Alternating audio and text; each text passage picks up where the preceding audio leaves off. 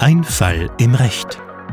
Der Jura-Podcast der Heinrich-Heine-Universität Düsseldorf.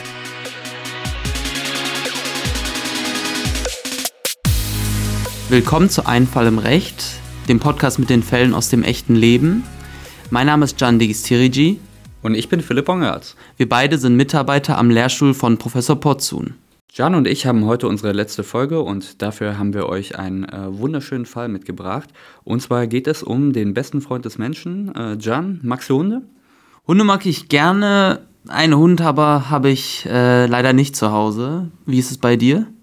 Äh, ich tatsächlich auch nicht. Ähm, wir haben allerdings bei uns zu Hause, also bei meinen Eltern, einen Hund und jedes Mal, wenn ich da bin, dann nehme ich natürlich die Gelegenheit wahr, um mit dem eine Runde Gassi zu gehen ja, Gassi gehen ist ja auch immer was Schönes. Das macht man ja auch manchmal gerne mit dem Hund, manchmal nicht so gerne, aber das muss man auf jeden Fall machen.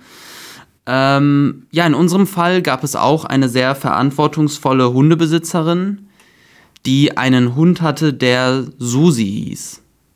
Ja, und die Töle ist beim Gassi einfach abgehauen, äh, weggelaufen. Die Eigentümerin kam nicht mehr hinterher und hat ihren Hund dann nicht wiedergefunden. Aber es gab zum Glück die Beklagte, die den Hund gefunden und bei sich aufgenommen hat. Ja, ist ja erstmal nett, ne? Ja, und die war sogar so fürsorglich, die hat festgestellt, irgendwas stimmt mit diesem Hund nicht, ist dann mit dem zum Tierarzt gegangen und der Tierarzt hat bei dem Hund eine Gebärmuttervereiterung festgestellt. Das ist lebensbedrohlich und deswegen musste dieser Hund sofort operiert werden und das hat die ähm, die Frau, die diesen Hund gefunden hat, dann auch aus eigener Tasche erstmal ausgelegt. Wow, also ähm, das machen wir ja vielleicht gerne. Das war auch nicht wenig Geld, ne? 2000 Euro, das äh, ist schon eine Menge Geld. Vor allem für so einen Hund, den man gerade erst gefunden hat. Aber ja, das, was man nicht alles macht für einen Hund, ne? Ja, eine wahre Tierfreundin und äh, dann ging sie mit diesem Hund irgendwann spazieren und da tauchte dann äh, die Eigentümerin des Hundes auf und merkt, hey, das ist doch mein Hund. Jetzt möchte sie von der Beklagten den Hund zurückhaben und die sagt einen, ähm, okay, meinetwegen, aber ich habe ja die OP für den bezahlt und außerdem hat der Hund so viel gefressen, äh, dafür hätte ich gerne auch noch 50 Euro. Ja, 50 Euro ist ja einiges, ne, für so, für so einen kleinen Pudelhund, wie in unserem Fall, da wird, wird schon einiges äh, gefuttert, aber da können wir mal schauen, ob das auch dann möglich ist, ne? Ja, die äh, Klägerin äh, sagt ja, sie ist die Eigentümerin des Hundes und will den heraus. Das ist natürlich ein klassischer Fall für Paragraph 985 BGB. Der sagt, der Eigentümer kann von dem Besitzer die Herausgabe der Sache verlangen. Da prüfen wir immer drei Dinge. Einmal muss der Anspruchsteller Eigentümer sein, der Anspruchsgegner muss Besitzer sein und darf kein Recht zum Besitz haben. Ja, die Klägerin in diesem Fall, die ursprüngliche Tierhalterin müsste auch Eigentümerin des Hundes gewesen sein. Ähm, an Tieren kann auch Eigentum begründet werden nach 903 Satz 2 und 90a BGB. Die ursprüngliche Tierhalterin könnte jetzt aber das Eigentum verloren haben, denn der Hund ist ja dann irgendwann vor der äh, Tür der, der Beklagten hier, dieser ähm, neuen Besitzerin des Hundes, aufgetaucht und dann hat sie ihn ja bei sich aufgenommen. Und da gibt es ein paar Vorschriften, die man dann anprüfen könnte. Zum Beispiel hat hier möglicherweise die neue Besitzerin des Hundes äh, sich diesen angeeignet. In 900 58 Absatz 1 steht, wer eine herrenlose bewegliche Sache in Eigenbesitz nimmt, erwirbt das Eigentum an der Sache. Das geht also nur bei herrenlosen Sachen und ähm, ob der Hund nun eine herrenlose Sache war, als die neue Besitzerin aufgenommen hat, sagt uns Paragraph 959. Eine bewegliche Sache wird herrenlos, wenn der Eigentümer in der Absicht, auf das Eigentum zu verzichten, den Besitz der Sache aufgibt, die sogenannte Derelektion. Genau, also wenn die ursprüngliche Halterin jetzt das Eigentum an dem Hund aufgegeben hätte, wenn sie ihn quasi in die Freiheit entlassen hätte, dann wäre das der Derelektion, dann wäre der Hund herrenlos gewesen, ist hier aber nicht der Fall. Und ein Fall von 960, ähm, also wilden Tieren, wie zum Beispiel, ähm, keine Ahnung, irgendwelche Tiere, die im Wald leben, haben wir hier auch nicht. Das ist ein ganz normaler äh, Pudel, ne, also ein, ein Haustier. Deswegen war dieser Hund nicht herrenlos und damit konnte sich die Besitzerin diesen Hund nicht aneignen und somit das Eigentum erwerben. Auch äh, ein Fund kommt hier nicht in Betracht, da der Finder, also hier die Beklagte, den Fund nicht angezeigt hat nach 965 BGB. Damit ist das Eigentum also bei der ursprünglichen Halterin geblieben. Äh, sie ist Eigentümerin, die hier Beklagte ist die aktuelle Besitzerin des Hundes und die dürfte kein Recht zum Besitz haben. Ja, genau. Es, äh, es könnte jedoch ein Recht zum Besitz bestehen und dieses könnte aus dem oder aus einem möglichen Verwendungsersatzanspruch begründet werden. Die neue Besitzerin hat ja hier Geld dafür ausgegeben, dass der Hund operiert wird und gefüttert wird. Und sie könnte jetzt sagen, das sind Verwendungen, die ich auf den Hund gemacht habe und ich ähm, habe deswegen einen Verwendungsersatzanspruch und äh, mache jetzt ein Zurückbehaltungsrecht an dem Hund geltend, bis mir meine Verwendungen ersetzt wurden.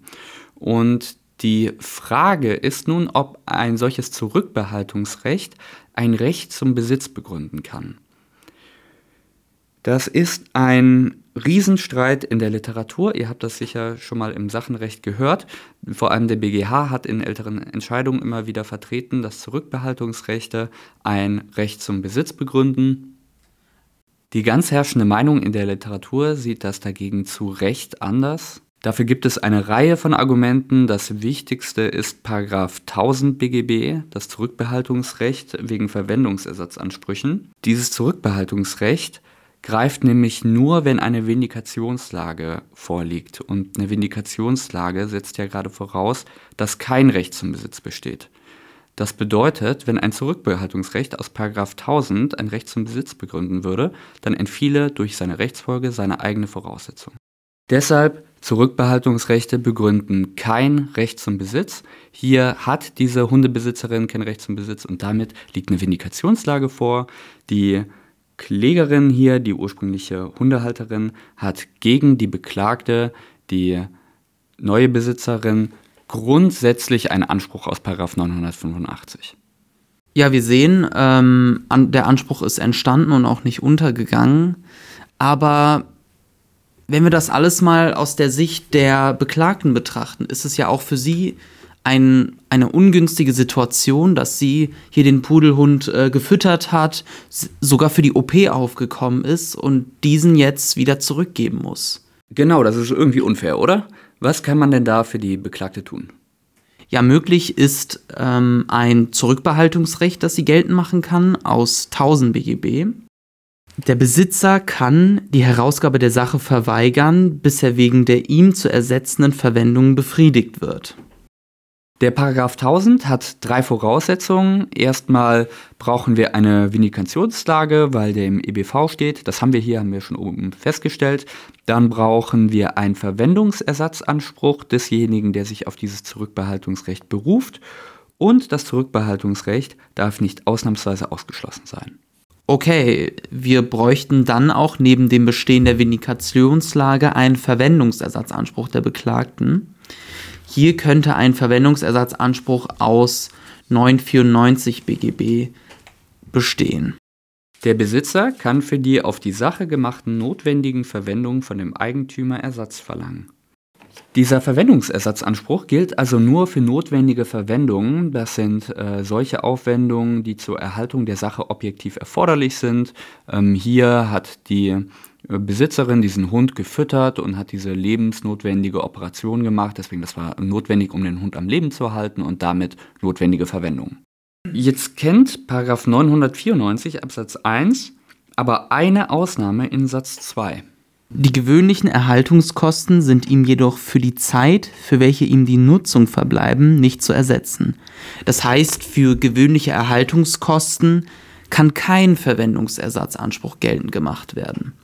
Dies basiert auf, der, auf dem Gedanken, dass man ja auch in dieser Zeit die Vorteile der Sache auch äh, ziehen kann, sodass man dann für die gewöhnlichen Erhaltungskosten selber aufkommen müsste.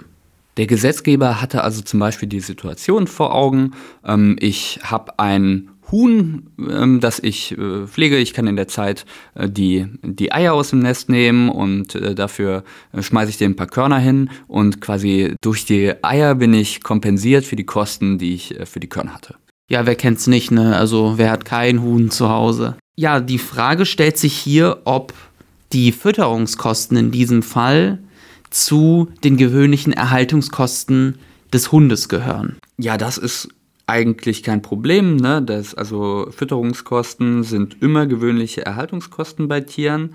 Problematischer ist aber, dass die Verwendung für diese gewöhnlichen Erhaltungskosten nur für den Zeitraum nicht ersetzt verlangt werden können, in dem der Besitzer die Nutzungen der Sache hatte. Und solche Nutzungen bei dem Huhn aus dem Beispiel wären das zum Beispiel die Eier, bei anderen Nutztieren können das andere Dinge sein, zum Beispiel auf dem Pferd, das Pferd, auf dem man reiten kann.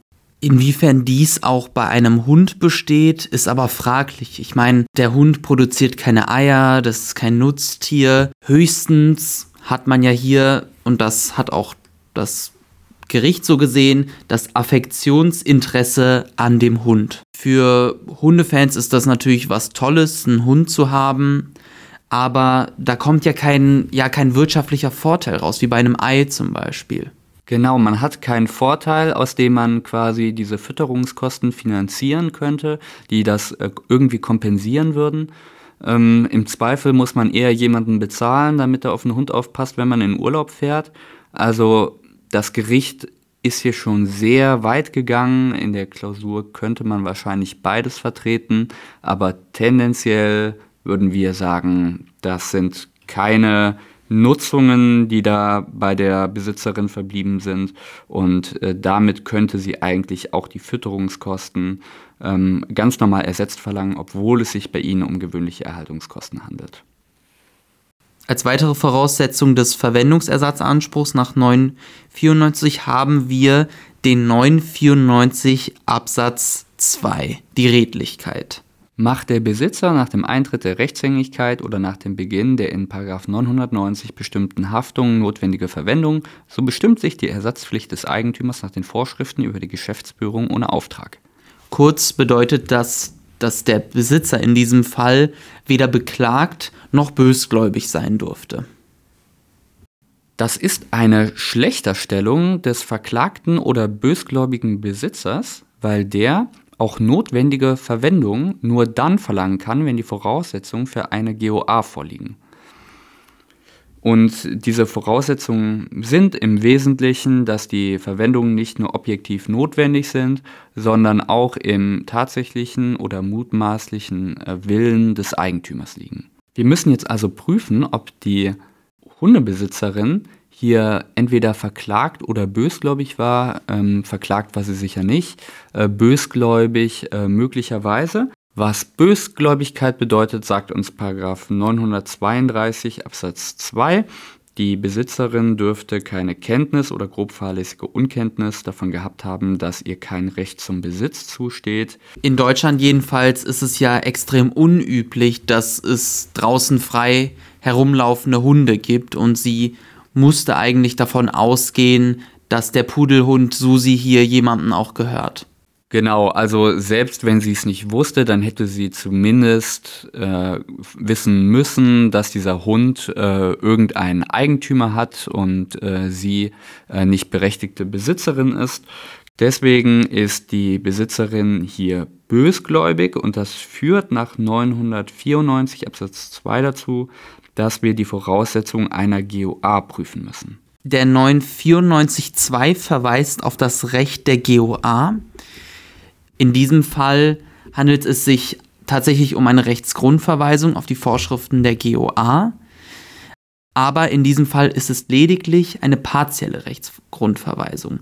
Das bedeutet, dass wir das Erfordernis des Fremdgeschäftsführungswillens hier nicht prüfen werden. Äh, wir erklären auch gleich nochmal warum. Aber vorher nochmal ganz kurz zur Einordnung, wo wir gerade überhaupt sind. Wir haben einen Herausgabeanspruch der ursprünglichen Hundehalterin gegen die Besitzerin geprüft. Gegen diesen Herausgabeanspruch wendet die Besitzerin ein Zurückbehaltungsrecht ein und begründet das mit einem Verwendungsersatzanspruch. Und bei diesem Verwendungsersatzanspruch müssen wir nun, weil die Besitzerin bösgläubig war, zusätzlich die Voraussetzungen der GOA prüfen. Also diese Voraussetzungen der GOA bilden einen Teil dieses Verwendungsersatzanspruchs. Wir kommen nur zu den Voraussetzungen der GOA, wenn die Besitzerin bösgläubig war oder eben verklagt. Die Prüfung wäre ansonsten bereits hier schon vorbei. Okay, und die Voraussetzung für einen Ersatzanspruch aus GOA formuliert 683 BGB entspricht die Übernahme der Geschäftsführung dem Interesse und dem wirklichen oder dem mutmaßlichen Willen des Geschäftsherrn, so kann der Geschäftsführer wie ein Beauftragter Ersatz seiner Aufwendung verlangen. Das ist wiederum eine Verweisung auf 670 BGB. Macht der Beauftragte zum Zwecke der Ausführung des Auftrags Aufwendungen, die er den Umständen nach für erforderlich halten darf, so ist der Auftraggeber zum Ersatz verpflichtet. Das mit diesen ganzen Verweisungen jetzt, das klingt unglaublich kompliziert, ist es aber eigentlich nicht. Wir prüfen eigentlich nur zwei Dinge. Erstmal haben wir hier eine berechtigte GOA und zweitens hat der Geschäftsführende irgendwelche Aufwendungen gemacht, die im Willen des Geschäftsherrn lagen. Die Voraussetzungen für eine GOA stehen in 677 Wer ein Geschäft für einen anderen besorgt, ohne von ihm beauftragt oder ihm gegenüber sonst dazu berechtigt zu sein, hat das Geschäft so zu führen, wie das Interesse des Geschäftsherrn mit Rücksicht auf dessen wirklichen oder mutmaßlichen Willen es erfordert. Wir brauchen danach für eine GOA immer ein fremdes Geschäft, normalerweise einen Fremdgeschäftsführungswillen und das müsste alles ohne Auftrag passiert sein.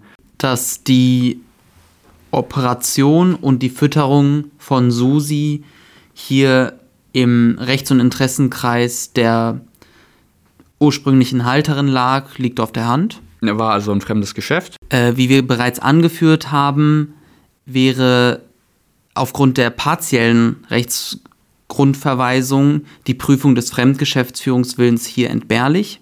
Normalerweise brauchen wir bei GOA immer einen Fremdgeschäftsführungswillen. Das steht in 687 Absatz 1.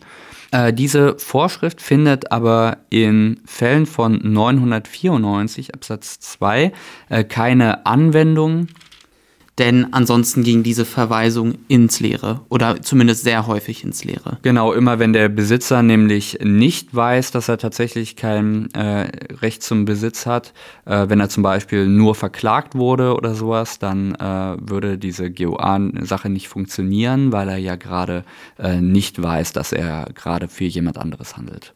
Ja, zudem äh, handelte die äh, Beklagte auch ohne Auftrag oder sonstige Berechtigung. Damit liegt eine GOA auch vor. Genau, und für eine berechtigte GOA nach 683 müsste das nun im ausdrücklichen oder mutmaßlichen äh, Willen des Geschäftsherrn, also der ursprünglichen Tierhalterin, liegen. Es steht in 683 Satz 1. Ähm, jedenfalls ausdrücklich äh, hat die oh, Tierhalterin jetzt nicht gesagt, dass sie äh, sich diese Operation wünscht und die. Zumal wusste sie ja auch nicht, dass ähm, die, äh, dass der Hund hier schwer krank ist und operiert werden muss. Deswegen können wir nur ihren mutmaßlichen Willen ermitteln und äh, dafür zieht man die objektiven Interessen ähm, des Geschäftsherrn, also der ursprünglichen Tierhalterin, heran. Ja, und ähm, natürlich liegt es dann auch im Interesse der ursprünglichen Hundehalterin, dass, äh, dass ihr Hund ähm, am Leben bleibt und ja, operiert wird. Damit haben wir eine berechtigte GOA, die Voraussetzungen für den Verwendungsersatzanspruch mitsamt der Voraussetzung der GOA, die wir hier brauchten, weil die Besitzerin bösgläubig war, sind also erfüllt und damit ja, hat die grundsätzlich einen Verwendungsanspruch aus 994. Sie kann also im Grundsatz der Tierhalterin entgegenhalten, dass sie den Hund erst herausgibt, wenn ihre Verwendungen ersetzt werden, also die Kosten für die OP und die Fütterung. Das Zurückbehaltungsrecht kann jedoch nach äh, 1000 Satz 2 in einigen Fällen ausgeschlossen sein. Das Zurückbehaltungsrecht steht ihm nicht zu, wenn er die Sache durch eine vorsätzlich begangene, unerlaubte Handlung erlangt hat. Hier sehen wir ja aber, der Hund wurde hier gefunden. Eine derartige äh, vorsätzlich begangene, unerlaubte Handlung ist hier nicht ersichtlich. Es gibt aber noch einige ungeschriebene Ausnahmen vom Zurückbehaltungsrecht. Zum Beispiel ist in der Rechtsprechung anerkannt, dass an ähm, zum Beispiel dem Personalausweis oder dem Führerschein oder den Handakten eines Rechtsanwalts kein Zurückbehaltungsrecht besteht. Und eine solche Ausnahme äh, gibt es auch für Tiere. Und zwar gab es immer wieder Fälle, in denen vor allem Tierärzte ein Zurückbehaltungsrecht an Tieren geltend gemacht werden, damit ihre horrenden Honorarforderungen beglichen werden. Und die Gerichte tendieren dazu, ein Zurückbehaltungsrecht an Tieren zu verneinen. Die Begründung ist damit ist dabei immer 90a Satz 3 in Verbindung mit 1 Tierschutzgesetz. Im Tierschutzgesetz steht, Zweck dieses Gesetzes ist es, aus der Verantwortung des Menschen für das Tier als Mitgeschöpf dessen Leben und Wohlbefinden zu schützen. Und daraus wird dann abgeleitet, dass es ein Zurückbehaltungsrecht an Tieren nicht geben kann. Das Gericht sagt hier wörtlich, es ist anerkannt, dass Hunde auf die Person des Halters fixiert sind. Die sprichwörtliche Anhänglichkeit und Treue von Hunden findet darin ihren Ausdruck. Wenn ein Hund nicht bei seinem eigentlichen Halter ist, kann es zur Beeinflussung des Verhaltens kommen. Gerade weil das Ergebnis derartiger Beeinflussung nicht von vornherein erkennbar ist, andererseits aber ein durch entsprechende Charakterveränderung entstehender Schaden bei einem Tier kaum reparabel ist, verbietet es sich, ein Zurückbehaltungsrecht an einem Hund anzunehmen. Also der Richter hatte definitiv einen Hund. Ja. Für diese Ansicht gibt es auch noch ein anderes Argument, nämlich 811c ZPO. Danach sind Haustiere unpfändbar. Tiere, die im häuslichen Bereich und nicht zu Erwerbszwecken gehalten werden, sind der Pfändung nicht unterworfen. Der Zweck dieser Vorschrift ist, dass äh, so Streitigkeiten wegen Zwangsvollstreckung nicht auf dem Rücken von Haustieren ausgetragen werden, ist also eigentlich ein Tierschutz in der ZPO und äh, das würde dafür sprechen, dass man auch ein Zurückbehaltungsrecht äh, auch nicht einem Hund geltend machen kann, um dann Geldforderungen einzutreiben. Ja, damit kann dann geschlussfolgert werden, dass in diesem Fall kein Zurückbehaltungsrecht geltend gemacht werden kann. Damit kann die neue Besitzerin des Hundes dem Herausgabeanspruch der Tierhalterin nicht ihren Verwendungsersatzanspruch entgegenhalten. Die kann also nicht sagen, ich gebe den Hund erst so raus, wenn du mir die Kosten für die OP und die Fütterung ersetzt. Das heißt, der Anspruch der Klägerin hier, der ursprünglichen Tierhalterin, ist auch durchsetzbar und damit hat sie einen Anspruch auf Herausgabe dieses Hundes. Das bedeutet aber nicht, dass die äh, Be Besitzerin auf ihren Kosten sitzen bleibt, sondern die kann sie natürlich weiterhin in einem anderen separaten Prozess geltend machen. Nur kann sie gerade nicht mit dem Verwendungsersatz ihr Zurückbehaltungsrecht begründen. Praktisch würde man das dann so machen, dass die neue Besitzerin in dem Prozess eine Wiederklage auf Verwendungsersatz erhebt. Die müsste also nicht mal äh, einen neuen Gerichtsprozess anstrengen. Das heißt, alle sind happy, die Tierhalterin kriegt ihren Hund zurück und die Besitzerin kann in einem, kann im gleichen Verfahren ihren Verwendungsersatz einklagen. Äh, jeder kriegt also, was er will. Susi ist auch gesund, das ist auch natürlich ganz wichtig. Ne? Genau, Hauptsache dem Hund geht's gut. Ähm, unser Fall ist damit durch. Wir äh, verabschieden uns äh, damit. Äh, ich verabschiede mich äh, komplett. Äh, ich äh, breche auf zu neuen Taten, aber Jan wird die nächste Folge dann mit einem neuen Moderatorenpartner machen. Und ihr hört einen Fall im Recht dann wieder in zwei Wochen. Bis dahin. Ciao.